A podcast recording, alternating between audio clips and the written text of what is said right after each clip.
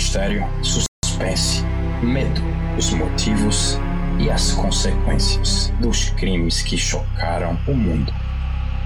Eu sou seu host, Neto Guerra. Estamos começando mais um Desventuras Criminais. Vamos começar?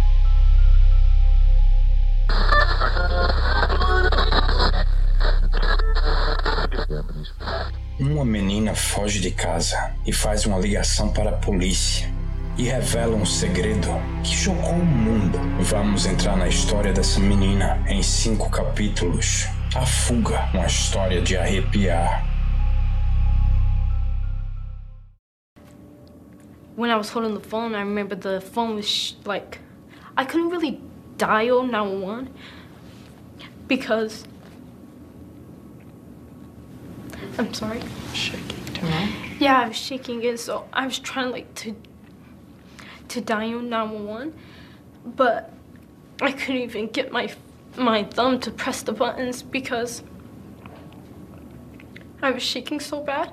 But um Se você alguma vez duvidar que nem tudo o que parece é, eu vou te contar uma história que vai deixar você de cabelos em pé. Uma família com 13 filhos. 13 filhos. O mais velho com 29 e o mais novo com 2 anos de idade. Moravam num bairro de classe média lá da Califórnia. Do lado de fora desta casa parecia comum, como todas as outras, mas é nesse exterior normal onde se esconde um dos piores casos de abuso da América.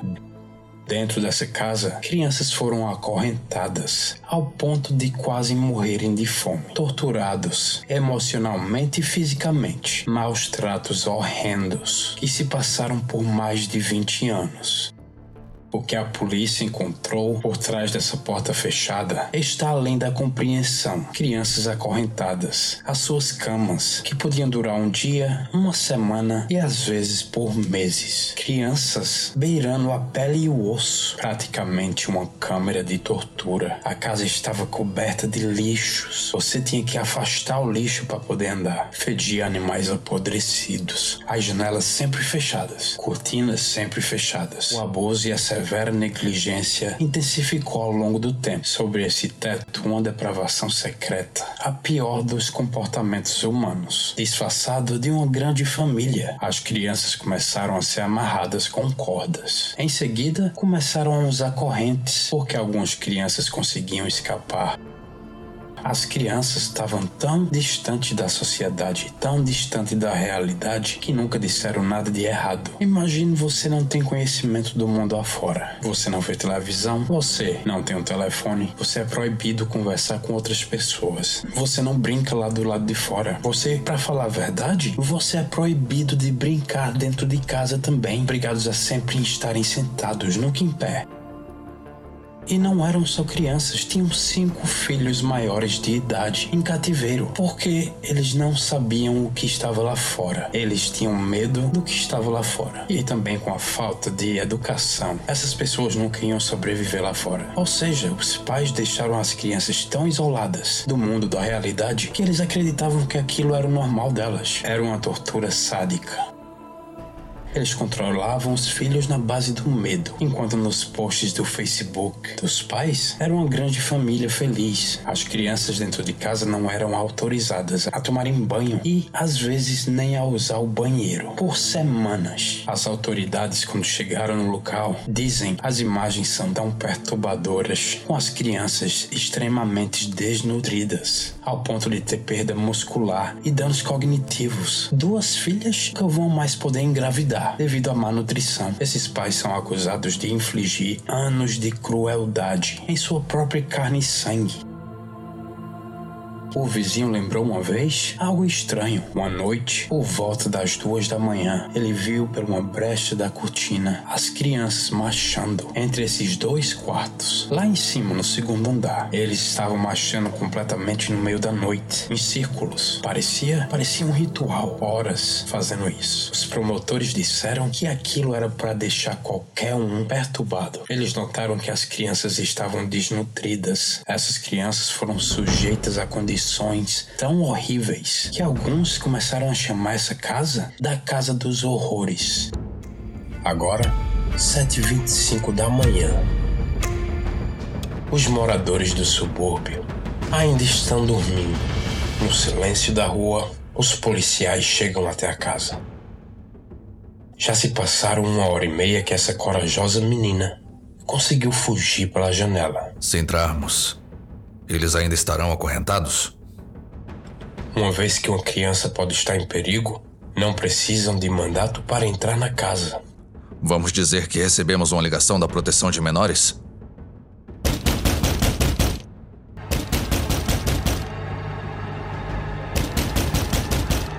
Então, de repente, a porta abriu.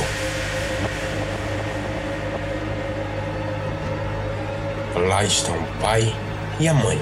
Eles estão com uma respiração muito pesada, os olhos regalados, com uma aparência assustada. O que os policiais encontram dentro dessa casa é o puro terror. Olá, bom dia. Recebemos uma ligação para fazer uma vistoria na vizinhança. Deve haver algum engano. Nós estávamos dormindo. Todo mundo dormindo aí dentro. Pode ser um engano, mas vamos entrar mesmo assim. Você tem algum mandato de busca para. Nós não precisamos de aviso, senhor. Senhora, por favor, se afaste, que vamos entrar. O delegado e o xerife entrou para se deparar com uma paisagem terrível. As janelas estão fechadas. A sala está sufocante, ampliando o fedor de excremento, lixo e decomposição dos alimentos da mãe. Cada sofá, cadeira, uma incontável camada de lixo. Eles tinham que afastar com os pés para poder passar. Brinquedos em caixas fechadas.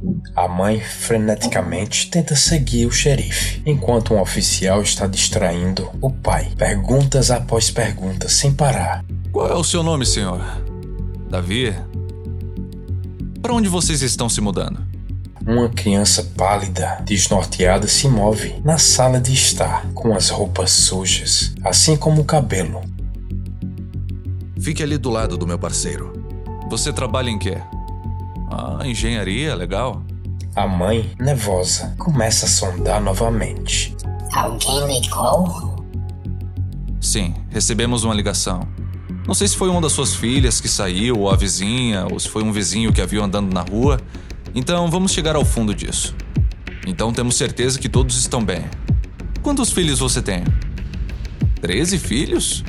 Vocês deviam estar bem ocupados, não é? Enquanto os pais falavam, os outros policiais vão ao centro da casa. Há um corredor. Eles passam pelo quarto do pai, depois vão direto para o fim do corredor. Lá tem dois quartos. Um delegado entra na primeira porta, descobre uma cena de partir o coração. Aquelas duas meninas da foto da irmã estão lá, uma na cama e a outra no colchão no chão magras, desnutridas, pálidas e muito frágeis. Seus braços estão machucados, mas onde estão as correntes? Oi, meninas, tudo bem? Posso dar uma olhadinha nos seus pulsos? Vai ficar tudo bem, viu? Estamos aqui para ajudar. Em seguida, o delegado vai num outro quarto. Dois beliches imundos, mas não tem nenhuma criança acorrentada. Eles não acham corrente alguma. Será que a menina mentiu e estava com birra dos pais porque eles vão se mudar? Eles perguntam aos meninos que estão nesse quarto, mas ninguém fala nada. Estão assustados. O xerife volta para conversar com o delegado para dizer que não encontrou nada. Ao caminhar pelo corredor, uma das meninas aponta em silêncio em certa direção.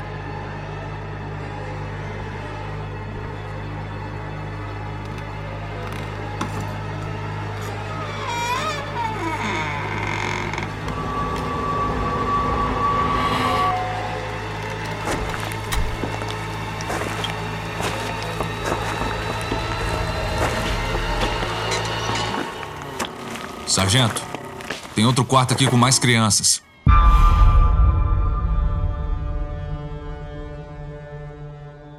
Condições absolutamente deploráveis. Cheirava imundo. Correntadas, elas não podiam ir nem ir para o banheiro. Elas tinham que fazer suas necessidades na cama.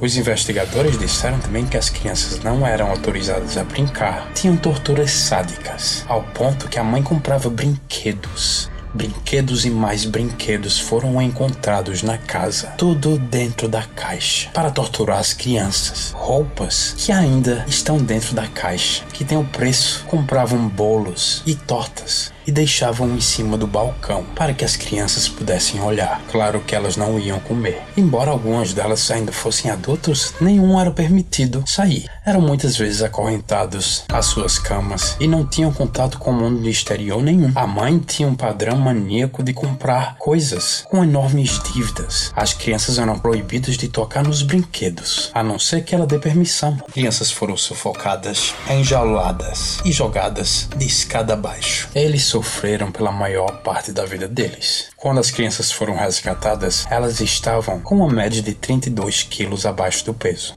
Depois de serem tão maltratadas, essas crianças foram condicionadas aceitar aquilo como normal. Durante anos de abuso severo, elas foram deixadas por três anos dentro de um trailer bem distante para cuidarem delas mesmas. As crianças disseram aos investigadores que havia um sistema rigoroso e cruel de punição por qualquer desobediência. A batida física era o primeiro nível e foi seguida de espancamentos com raquetes, ferro, e se isso não funcionasse, eles eram colocados nas gaiolas feitas para eles. Essas gaiolas só tinham espaço para colocar comida que os pais colocavam uma vez por dia. Se isso não bastasse, os pais já também usaram um canil de cachorro para colocar os mais pequenos. Os pais deixaram esses filhos num trailer, enquanto eles tinham alugado um apartamento para eles. As crianças lutavam para sobreviver por conta própria. Naquela época, a criança mais velha só tinha 14 anos de idade. As crianças mais velhas agiam como pais, trocavam fraldas e faziam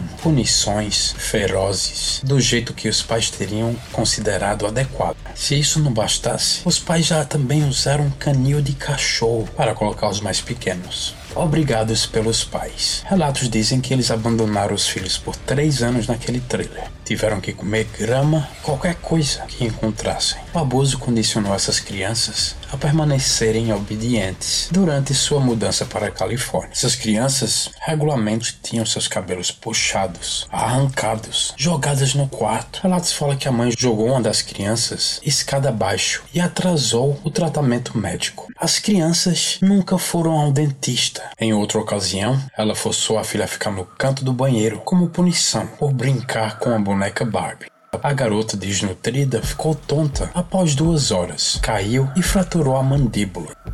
Um dos filhos tentou avisar a mãe sobre a condição da criança, mas a mãe puniu essa filha por ter interrompido ela no telefone. Lógico que ao levar a menina para o hospital, a mãe aconselhou a dizer aos médicos que ela se machucou depois de escorregar na água do banho. Ameaçou provavelmente